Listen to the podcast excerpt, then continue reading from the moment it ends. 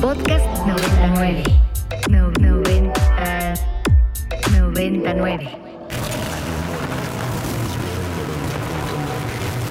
Radio Mórbido, Ibero 90.9. Hágase la oscuridad.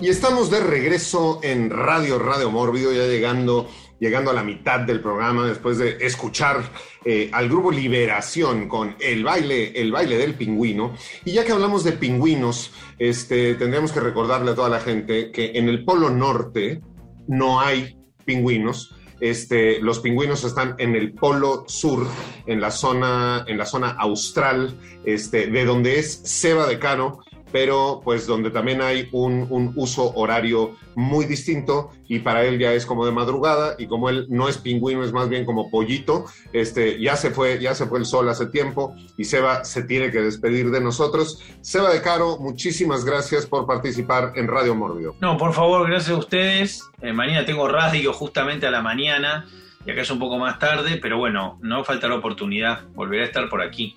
Listo, pues este fue Seba de Caro, un pingüino, pingüino austral. Si usted nos escucha o nos ve por Argentina, pues ya podrá escuchar a Seba de Caro en el radio y sabrá perfectamente quién es él.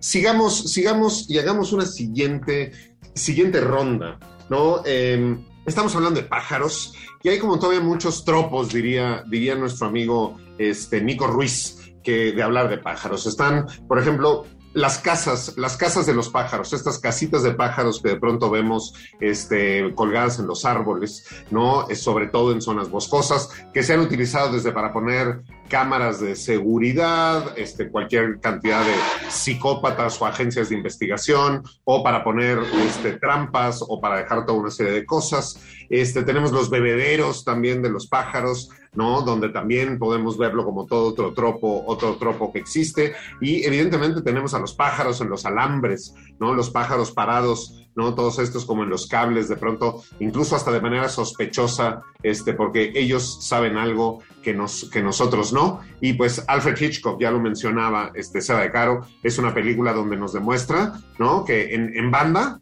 en banda, este, los pájaros podrían, podrían ser, ser una amenaza, amenaza este, real. Vamos con Enrico Wood.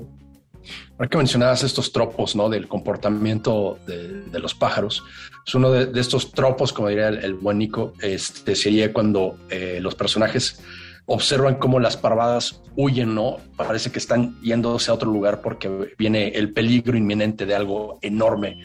Por ahí eso me recuerda como escenas como en, War of the Worlds, sobre todo la de Steven Spielberg, eh, una película que se me hace bastante underrated, ¿no? Del 2005, en donde también, ¿no?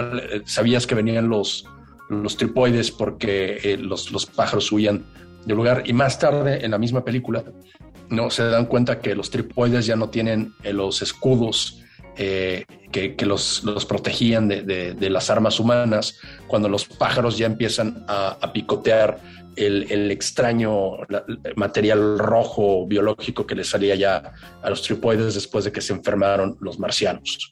Yeah. Muy bien, esta, esta escena también este, es, es clásica, esta cuestión de cuando tú ves a los pájaros volando hacia otro lado, algo va a pasar y la vemos también en estas películas como de desastres naturales, como cuando viene el tsunami, ¿no? Y que ven que todos los pájaros están yendo para un lado o cuando cambian los, los, los ejes y los polos magnéticos de la Tierra y entonces empiezan a caer pájaros, pájaros muertos por todos lados se hacen que todo mundo, que todo mundo choque y pues ya luego las plantas se vuelven locas y con un ventilador haces una película de terror. Vamos con Rafa Paz. Pues creo que otro de los clichés que siempre vemos en las películas son que cuando hay un desierto y alguien se empieza a insolar o se cae, ¿no? Que siempre se desmaya y voltea al, cielo y ve águilas o sopilotes, ¿no? Que lo están siguiendo porque se supone que están esperando que muera para comerse su carne. Es una imagen como extremadamente popular, sobre todo en los westerns. Y creo que ese sería como el cliché que, que más recuerdo relacionado con aves. Yeah, muy bien. Eric Ortiz. Digo, en, en, cuestión así, ya mencionaron Hitchcock y también estas parvadas peligrosas y demás, pues creo que es, es momento de mencionar este punto importante del mejor peor cine de los últimos tiempos, fácil de los últimos 15 años, esta cosa que se llama Birdemic, ¿no? Que es una película, digo, yo, yo la vi así entre, ya en un estado bastante onírico, en un maratón de, de Jorge Grajales ya en la madrugada, precisamente era una compilación de lo mejor de lo peor. Eh, igual, así, por cualquier motivo, un, un, grupo de águilas y buitres, ¿no? Atacan a, a, un, a la gente de un poblado repito, no hay, no hay ningún motivo. Así, claro, las actuaciones son terribles. El CGI de los pájaros como tal, eh, sí hace ver el CGI de cosas de, de, Asylum, de la Sharknado y demás, como si fueran James Cameron, ¿no? Y no solo esto, creo que lo que sí así la pone, repito, en, esta, en este lugar especial, es de que ni siquiera está bien enfocada. No sabían los, y eh, no fue deliberado, no sabían cómo filmar el, el DP, y tal cual la película tiene escenas fuera de foco. Y es una película que hoy en día está en Blu-ray, ¿no? En, edición así remasterizada y demás, y que sigue haciendo dinero. Tiene una secuela incluso por ahí. Yeah. Pues bueno, ya que estamos hablando de este tipo de películas este, distintas, este, diferentes, de ataque de pájaros, eh, sin duda Hitchcock, maestro, maestro absoluto, Birdemic, que nos menciona ahorita, ahorita este, Eric Ortiz, y pues bueno, si la película estaba fuera de foco, creo que este, Grajales este, no se dio demasiado cuenta este, al, respecto, o, la vio toda, toda pareja. ¿no? Pero tendríamos que mencionar sin duda eh, una película de 1987 de René Cardona Jr. Eh, que se llama El ataque, El ataque de los pájaros, una película que además fue una superproducción, ¿no? Pensada incluso para los términos de las películas mexicanas de hoy, porque viajaron a Nueva York, viajaron a Egipto, viajaron a París, viajaron a las, a las, a las Bermudas, ¿no? Para filmar esta película, hicieron este, pájaros este, como, como, como robóticos, pero también en la mejor tradición de los Cardona, como en Tintorera, pues había toda una serie de pájaros este, que eran de verdad y los pusieron a actuar, aunque ellos, aunque ellos no, no quisieran, así como a los gancitos marinela para hacer los comerciales, los pegaban con cola loca al carrito y a la patinetita y a todos lados para que pues hicieran los comerciales. Cosa que nos hace pensar, ¿no? Que los pájaros también se ponen tristes cuando les hacemos este tipo de cosas y que pues los pájaros también lloran y ya hablamos de pues, las palomas y lo mal que de pronto se la pasan. Entonces, pues según Prince, este, hay un momento cuando lloran las palomas, las palomas y vamos a nuestro siguiente segmento musical con Prince and the Revolution con When Doves Cry y regresamos con todos ustedes aquí a Radio Mórbido en su programa especial de Aves y pájaros. Podcast 99. Vamos, vamos a seguir, seguir hablando aquí en Radio Mórbido de aves, aves y pájaros. Y justo ahorita me acordaba, este, ninguna relación directa, pero viendo a Prince me acordaba de la pájara Peggy, ¿no? Este, este personaje este, que existía en la carabina de Ambrosio, este, ahí con César Costa en, en México, que era muy, muy peculiar, porque además tenía una nariz como de zanahoria, ¿no? Y era como de peluche amarillo. Este, sin embargo, le decían la pájara, la pájara Peggy. Bueno, eh, hagamos otra ronda. Este, y creo que dentro de los tropos que hemos, que hemos estado hablando, pues también está el asunto de los espantapájaros, ¿no? Los espantapájaros juegan, juegan un papel, un papel este, muy importante de pronto en las películas, en las películas de terror, en las películas incluso de fantasía. Digo, ¿qué sería el mago, el mago de Oz? Sin, sin el, el, espantapájaros. Y hay una pregunta para, para, la mesa, si los changos con alas este, de la bruja serían pájaros también, Paja, changos, changos con alas son, son una especie de pájaros o no. Vamos con Enrico, Enrico Wood. No, ahí sí tendría que, que, votar por no, son más changos que pájaros, ¿no? Tuvieran pico tal vez, pero son unos híbridos ahí raros que usa la, la bruja. Pero este, no, no, mi voto es no. Pero eh, ya que estamos en estas, ¿no? Cosas de las que estamos hablando, los tropos, creo que hay una de nuestras películas favoritas, Marca Mórbido, que ya no, no sé, no podemos dejar en el tintero, que es El pájaro de las plumas de cristal. Digo, si ya mencionamos ópera, pues tenemos que mencionar, ¿no? La primera película, el primer guialo más bien, ¿no? De, Darío Argento, que sí también fue su ópera prima. Este, y obviamente la, la película tiene este título, ¿no? Este poema hecho título que vendría eh, de la manera en la que descubren la ubicación del asesino o quien piensan que es el asesino, ¿no? Porque cuando el asesino llamaba por teléfono se escuchaba un, un, graznido muy peculiar y lo logran identificar y es un, viene de un ave, ¿no? Un, que, que, tienen en el zoológico que es completamente única, ¿no? En todo el mundo. Entonces se dan cuenta que está en el departamento de este hombre que fue, no, de la mujer de este hombre que fue la primera víctima que, que supuestamente vemos en la película, ¿no? Y ahí es donde creen que dan con el primer, con, bueno, con el verdadero asesino y obviamente para los que la vieron saben que no era él, ¿no? Entonces, el, el, pájaro de las plumas de cristal es una de esas películas que no pueden faltar cuando mencionamos pájaros en Radio Mórbido. Yeah, muy bien, Rafa Paz. Solo quería añadir de, del ataque de los pájaros, que como decía Pablo, está muy chistoso que usan eh, pájaros reales, pero son unas tomas de donde los pájaros en realidad no están mo mostrando agresivos ni están haciendo cosas agresivas. Entonces creo que le da un toque ahí como etéreo a la película, que está bastante eh, chistoso. pero en realidad del cliché que quería hablar era generalmente en las películas cuando hay pesadillas o sueños, eh, los pájaros que aparecen son cuervos o búhos. Y esta semana, porque estoy preparando un texto sobre el ángel exterminador, estoy viendo varias películas de Buñuel y leyendo entrevistas de él y pues en varios sueños a lo largo de todas sus películas aparecen, sobre, aparecen pájaros, sobre todo gallos, que son como los más eh, eh, significativos porque hay uno en, Los Olvidados. Pero bueno, él le preguntan eh, en uno de los libros de entrevistas que dio, que por qué usaba pájaros si eran animales muy dóciles. Entonces él les contesta que precisamente por eso, como en la vida real son animales dóciles, el hecho de que se te aparezca un pájaro tan tranquilo como una paloma o un gallo en un sueño, pues era algo para él al menos extremadamente perturbador. Entonces, bueno, si sueñan alguna vez con un gallo o con una paloma, es un sueño que le deben a Luis Buñuel.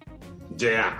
Bueno, no todos los pájaros son, dóciles, los cuervos, los cuervos son muy, muy malhumorados, ¿no? O, sea, los cuervos sí tienen su carácter, sí son, sí son mala onda, son cleptómanos, les gustan, les gustan las cosas que brillan, ¿no? Y, y se roban cosas. Yo, yo he conocido gente que ha tenido, este, que ha tenido cuervos, este, como mascotas, y es un animal impresionante, ya cuando lo tienes junto, porque no son, no son pájaros pequeños, eh, y sí tienen garras, y sí tienen este, un pico, y pues si un pájaro se te pone, se te pone de mal humor, es, es, es una criatura violenta. De hecho, usan gansos en algunos lugares en Europa y también en Norteamérica, tienen, en vez de perros cuidadores, en ciertos patios de ciertas fábricas o incluso en ciertas casas, tienen a gansos, a gansos amaestrados, este, y que los gansos, los gansos te pueden, te pueden atacar, ¿no? Y ser, ser bastante violentos. Entonces, a diferencia de la película de René Cardona, donde pues sí te ponían el ojito de la paloma, y pues tú te tenías que imaginar que la paloma estaba odiando a los seres humanos porque no la veías de una manera, de una manera agresiva. Hay ciertos pájaros que sí, sí son y sí pueden llegar a ser bastante, bastante agresivos. Eric, Eric Ortiz. Digo, ya había mencionado cosas de cuervos, pero ya que Pablo los mencionó, ya la, última, ahora sí, eh, en esta más reciente película de Robert Eggers, ¿no? que también de hecho tiene ahí cierta conexión ¿no? con, con las aves, eh, la gaviota esa que matan en, en el faro, pero en el, en el Hombre del Norte, en, el, de Northman, también hay una presencia muy importante de los cuervos, ¿no? Son parte, hay varios animales, ¿no? A lo largo de la película que tienen esta conexión eh, con, con, los vikingos, los osos, los lobos, y estos cuervos también, ¿no? En, esta, en este lado como mitológico, fantástico, eh, digo, sin tantos spoilers, hay una parte donde los cuervos ahí ayudan al, al protagonista, incluso su papá eh, le, le, llaman el rey cuervo, ¿no? Y llegan así los cuervos y lo, ayudan a cumplir su destino, ¿no? Que es cumplir esta, esta venganza bastante sangrienta.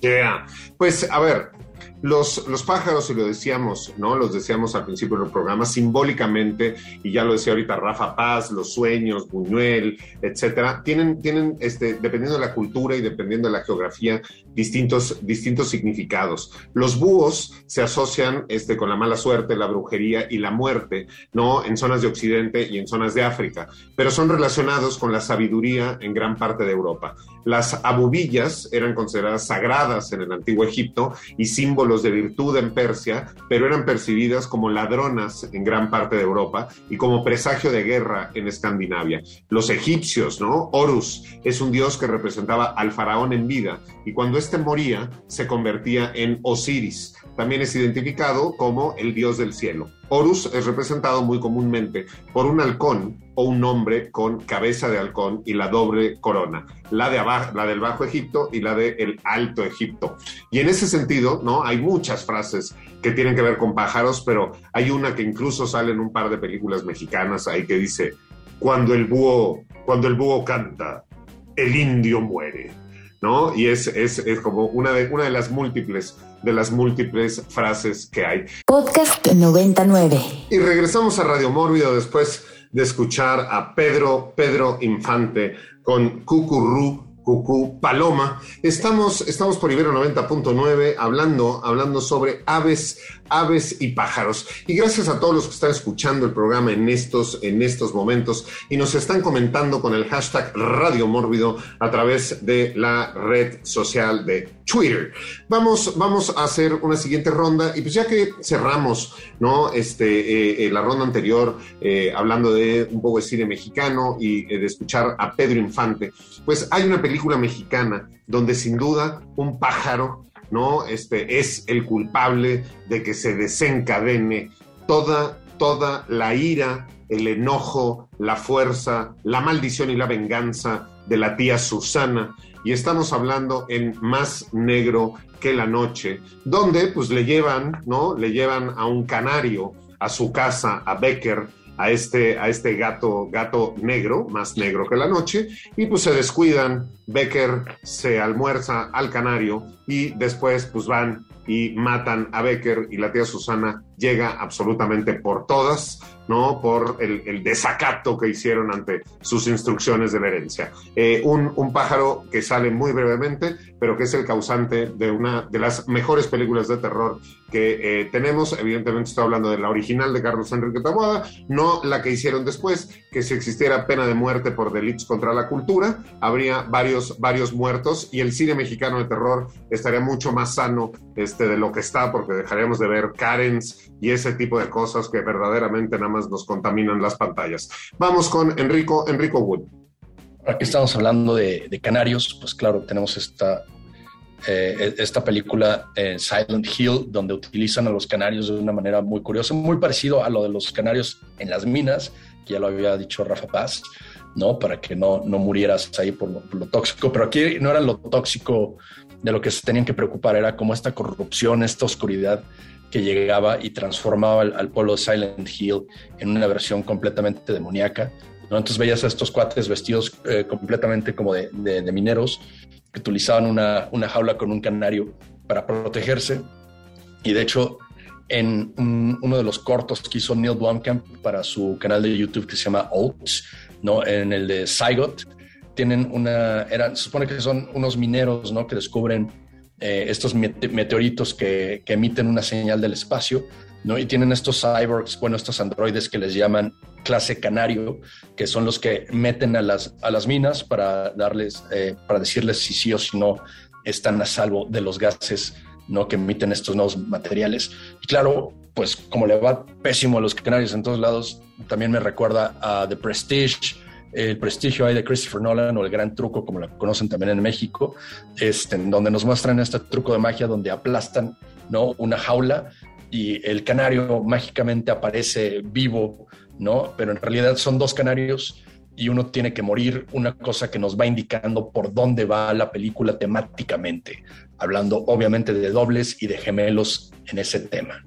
Yeah. Muy bien, ahorita que menciona esto, Enrico Wood me hizo recordar eh, un episodio este, de, los, episodios que se hicieron en los 70s de Historias para no dormir de eh, eh, Narciso Ibáñez Serrador en España, donde usaban las primeras cámaras de video ahí en televisión española.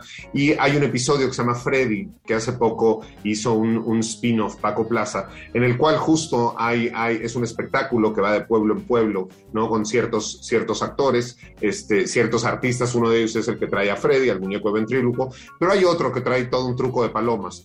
Y entonces que siempre duerme, él dice que las palomas, que sus palomas son muy especiales y tiene que dormir eh, en la misma habitación con las palomas para cuidar cuidarlas, pero luego más adelante este, nos dice, este, eh, o sea, nos damos cuenta de que más bien este, le dan lo mismo a las palomas, pero como huelen tanto y hacen tanto ruido, nadie quiere dormir con él en su cuarto con las palomas y entonces por eso le dan siempre habitación, habitación solo.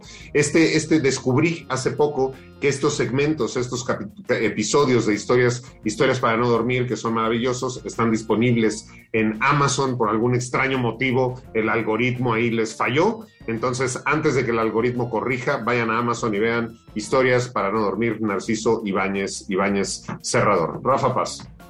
Ahorita que decía Rico de trucos de magia, creo que uno de mis gags favoritos que involucra un ave, un pájaro, bueno, en este caso una paloma, es en Arrested Development. Uno de los personajes principales es un mago bastante malo que se llama Goff, que es el personaje de Will Arnett, que siempre está tratando de hacer trucos de magia que no le salen porque es, es, un hombre muy, muy torpe.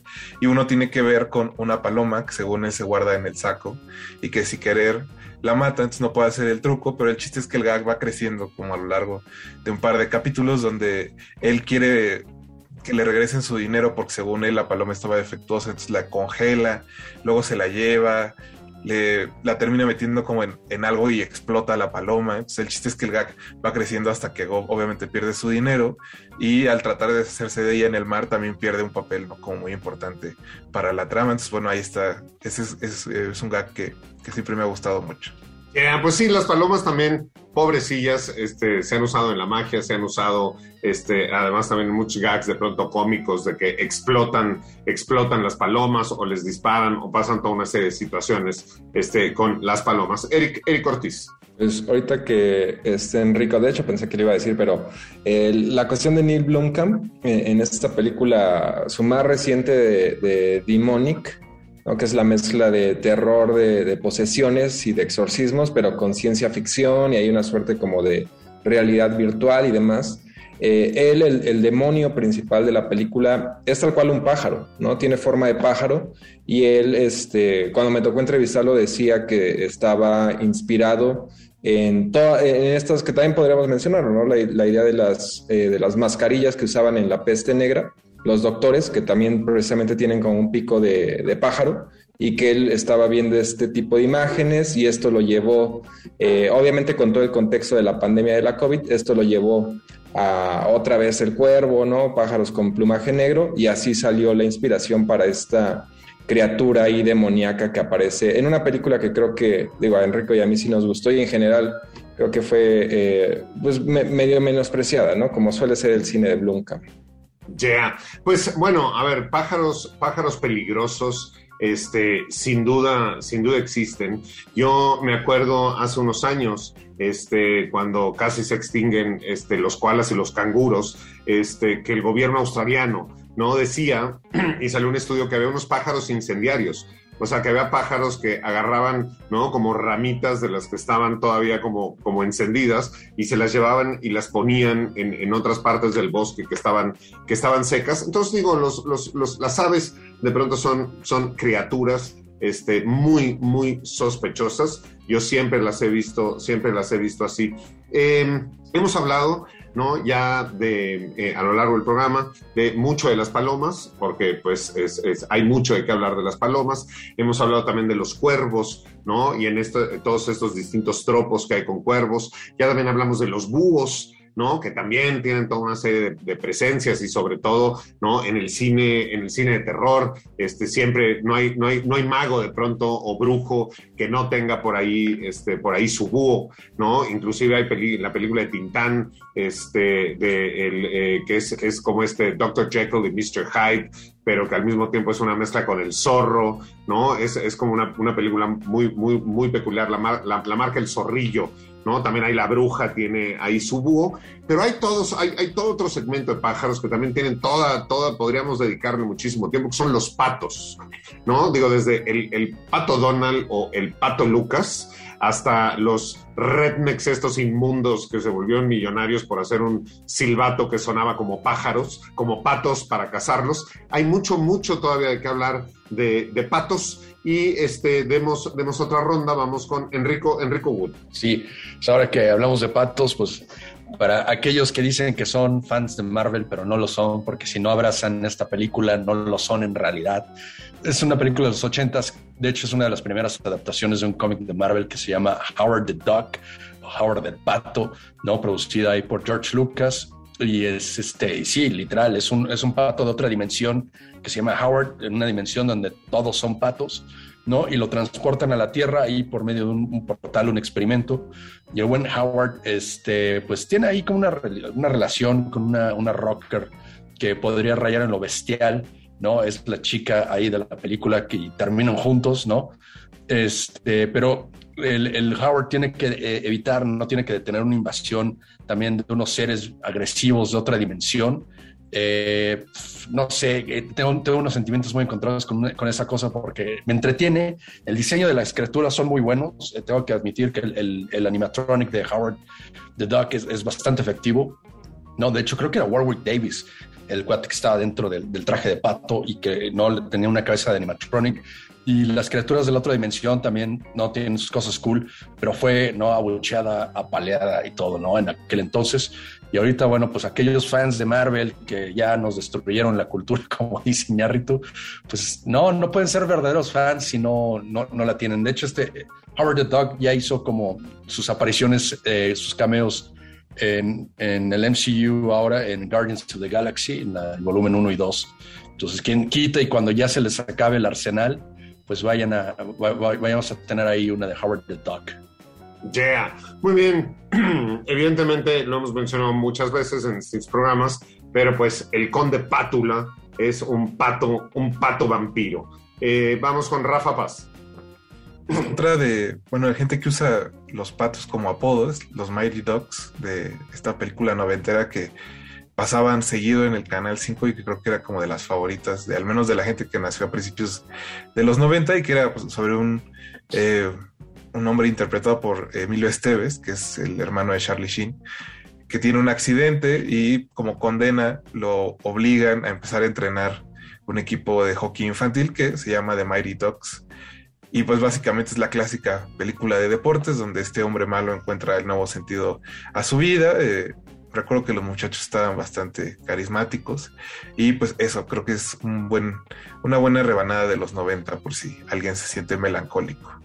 Yeah, pues frases también, frases de patos hay como, como varias, evidentemente ninguna, ninguna apta para veganos, pero está esta como de, ¿no? Ahora resulta que los patos le tiran a las escopetas, algo que a mí me mencionaron muchas veces cuando era niño. Eric, Eric Ortiz. Pues de patos mi, mi favorito es eh, obviamente el pato Lucas, ¿no? Y que creo que en, cine, al menos en, la 1 de Space, de Space Jam, tiene ahí varias interacciones muy divertidas con, con Michael Jordan.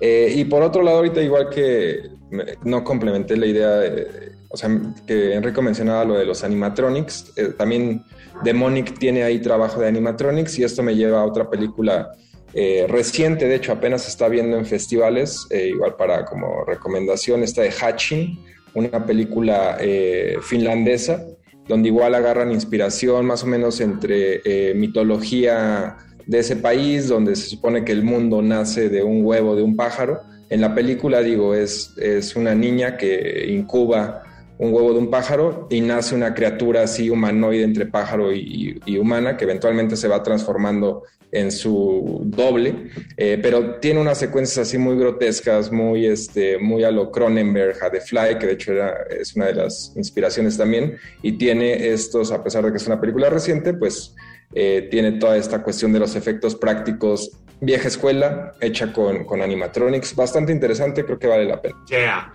Muy bien, pues ya que estamos, ¿no? Este, acercándonos hacia la última, hacia la última parte del programa y estamos por lo menos mencionando, ¿no? Como todos estos, estos tropos y todas estas cuestiones que tienen que ver este, con los pájaros, pues tendremos que hablar con las, tendremos que hablar de las jaulas.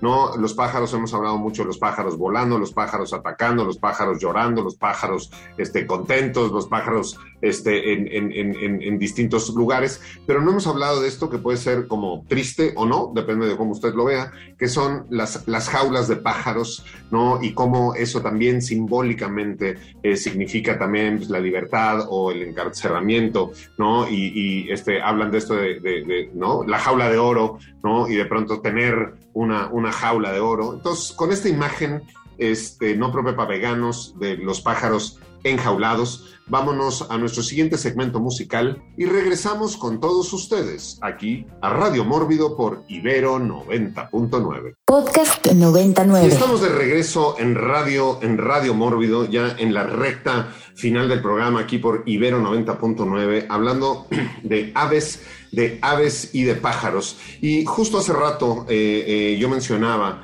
eh, este dinosaurio emplumado que JJ Bayona puso en su película de, Jurassic Park, y es el Concavenator, Concavenator, Concavenator, eh, este dinosaurio. Y Víctor Matellano, un director español que el año pasado en Mórbido tuvo una película que se llama Mi adorado Monster, está justo trabajando en un proyecto de película documental donde mezcla este asunto ¿no? de un, un, un español, un personaje español que trabajó mucho tiempo con Harry, Harry Harryhausen haciendo efectos especiales y entonces pone a este, a este personaje a hacer un concavenator para que entre a la catedral de Cuenca en un documental donde pone este, toda una serie de cuestiones muy muy divertidos, seguro en un par de mórbidos podremos ver el Valle del Concavenator de este Víctor Víctor Matellano. Vamos a últimos últimos comentarios de la noche de este programa con Enrico Wood.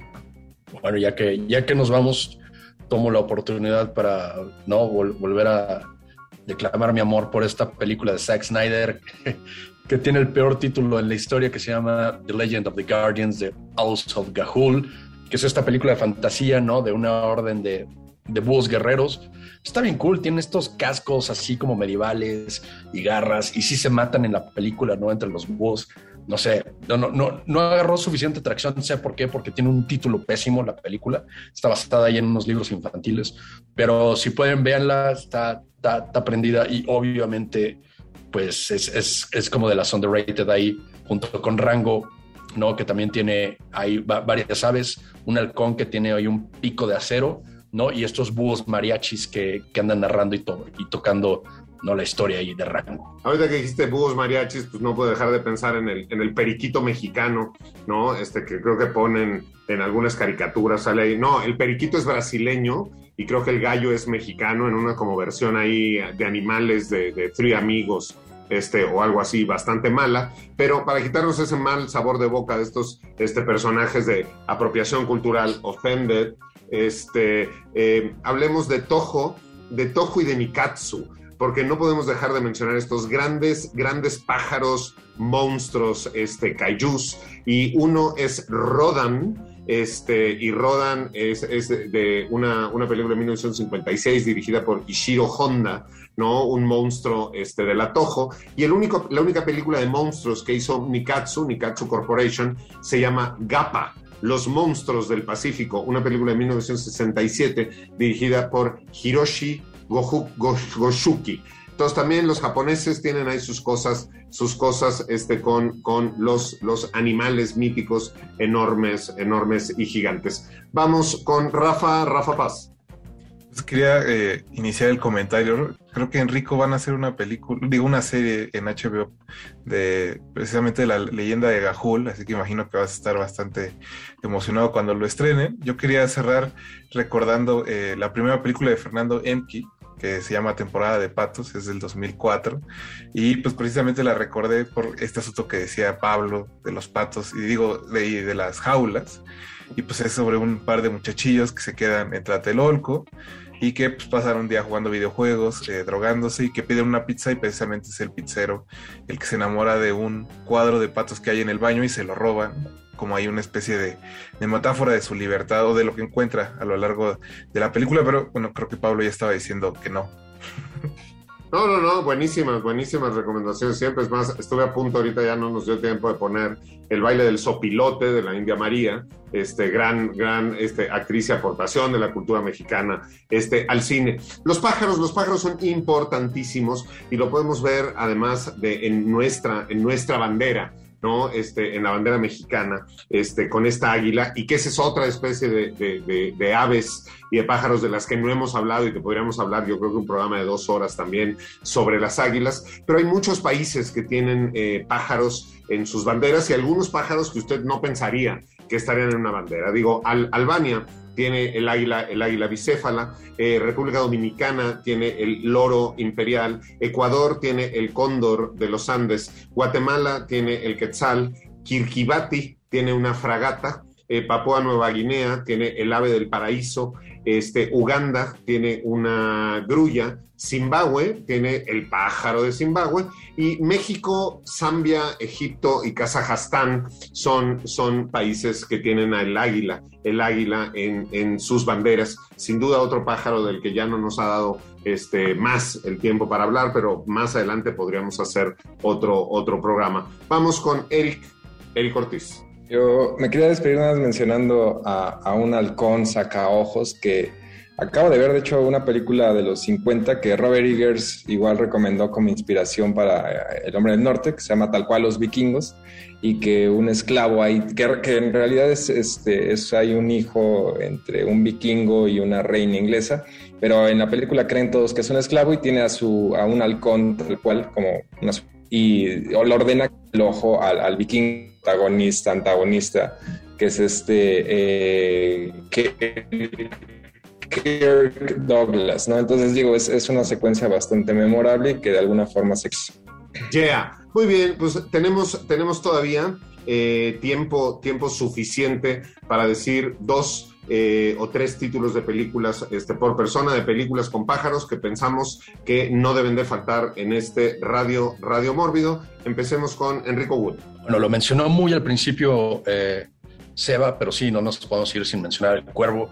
Cuervo, esta obra genial, ¿no? De Alex Proyas. Las secuelas fueron de mal en peor, pero para mí sí, igual que, que, Seba, comparte el sentimiento, parte influenciada por John Woo, eh, una fotografía ahí genial de Darius Volsky, ¿no? Increíble película todavía hasta la fecha. La han tratado de hacerle remakes, pero está completamente maldita. The Crow. Muy bien, este, tomaré, tomaré la palabra por Brent Moller, este, que no está con nosotros, pero que si estuviera con nosotros, nos hablaría de todos los pájaros que salen en Harry Potter, y entonces los pájaros gigantes, y entonces el, el, ave fénix de Dumbledore, y entonces que se hace y que nace y que vuelve a salir, y que Dumbledore, y que Harry Potter, y que los pájaros. Muy bien, ahí está Brent, y, y seguro también mencionaría que en Lord, Lord of the Rings también hay unos, unas águilas gigantes que van y rescatan ahí a, Frodo y al otro del el monte después de que tiran el anillo y entonces bla, bla, bla. Ahí también ya está Lord of the Rings para que, ¿no? Todos los, los potterianos y todos los este, Lord of the Ringianos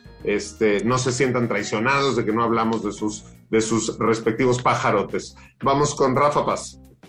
Ya nada más para cerrar, otra película mexicana, este, está con un gallo, el gallo de oro del, del 64 de Gabaldón, que todo gira en torno al azar y a un hombre que encuentra un gallo. Eh, y como bueno, ya decía Pablo hace rato, si son sensibles de estómago y o le temen a las escenas fuertes, o no les gusta en su caso ver eh, daño animal, pues es una película llena de peleas de gallos donde los gallos pelean de verdad. Y pues en ese caso no, no, es recomendada para ustedes, para todos los demás que sí aguanten, pues aviéntense esta película, El gallo de oro de Roberto Gabaldón. Yeah. Pues bueno, creo que hay unos, unos, pájaros por ahí que se están quedando que son muy memorables. Y yo tendría que hablar de la, de la película original, la que, la que yo vi cuando era niño, de Furia de Titanes, ¿no? De este búho mecánico este, que le crean eh, eh, como apoyo a, al, al, hijo bastardo. Este, de, de, Zeus y que era, era un buito ahí bastante, bastante simpático, todo hecho como en stop motion. Entonces, Furia de Titanes este, con su búho. Y en, en el mundo de los, de los videojuegos y sobre todo de estos videojuegos este, para jugar en dispositivos inteligentes que han generado este, millones y millones de dólares y, y, gente realmente inteligente que después evolucionó y hizo videos en TikTok y ahí siguen, que es el de Angry Birds, ¿no? El de estos pájaros furiosos, enojados, creo que encontré unos puerquitos y entonces que se, ahí, se andan, dan, ahí se andan dando los Angry Birds todo el tiempo. Eric Ortiz. Es igual en, en Avatar, ¿no? Tienen a, a estos Banshees que es digo, no son aves, pero pues tienen ahí, no vuelan y son como ahí una suerte de pterodáctilos y juegan un rol importante. Digo, en Avatar 2 no van a salir porque pues, sabemos que va a estar desarrollada toda eh, en el fondo del océano, ¿no? Y nada más mencionar igual la, la, cuestión de los pollos, que ese programa, si no mal recuerdo, fue mi primera colaboración aquí en Radio Mórbido y que ya había ahí hay un montón de cosas. Eh, y Poltergeist, ¿no? Siempre la, la gran película de los pollos zombies de la troma. Yeah. Muy bien, este, pues estamos llegando, estamos llegando al final de un, de un Radio Mórbido más. Gracias a todos los que participaron activamente en, en, el programa a través de la red de Twitter con el hashtag Radio Mórbido. Gracias a ustedes que no se la pasan pajareando este, con nosotros este, semana a semana en, en este programa. Y pues no podíamos dejar y no podemos dejar de mencionar, estando en la gran, en la gran Tenochtitlán, al Sensontle, este, este pájaro maravilloso que existe en nuestras latitudes, pero también esos tocados que no eran coronas, esos tocados prehispánicos llenos de plumas, de quetzal, de sensontle, de guacamaya, ¿no? Con esos colores este, maravillosos este, que adornaban las cabezas de los grandes tlatoanis este, de, nuestras, de nuestras latitudes. Y bueno, el poeta, el rey poeta Netzahualcoyotl, se le atribuye este, un poema este, al sensontle que dice, amo el canto del sensontle, pájaro de 400 voces,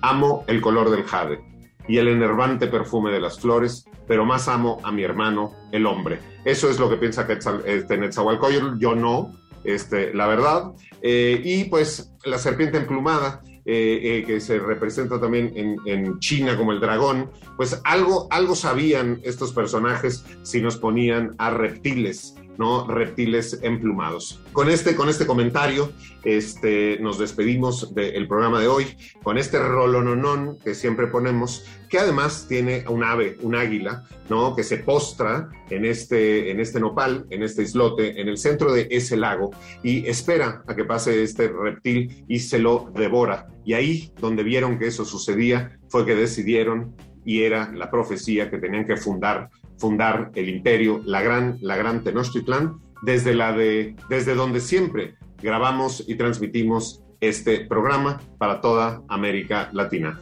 Muchas gracias, eh, Rafa, Enrico, eh, Eric, gracias a Seba de Caro, pero sobre todo gracias a usted que semana a semana vuela desde donde está para pararse en el alambre y escuchar un programa más de Radio Mórbido. Hasta la próxima, hasta la próxima semana y, como siempre, ¡Viva México!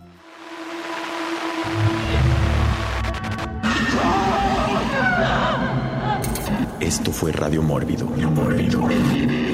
En Ibero 90.9. Para más contenidos como este, descarga nuestra aplicación disponible para Android y iOS o visita ibero909.fm.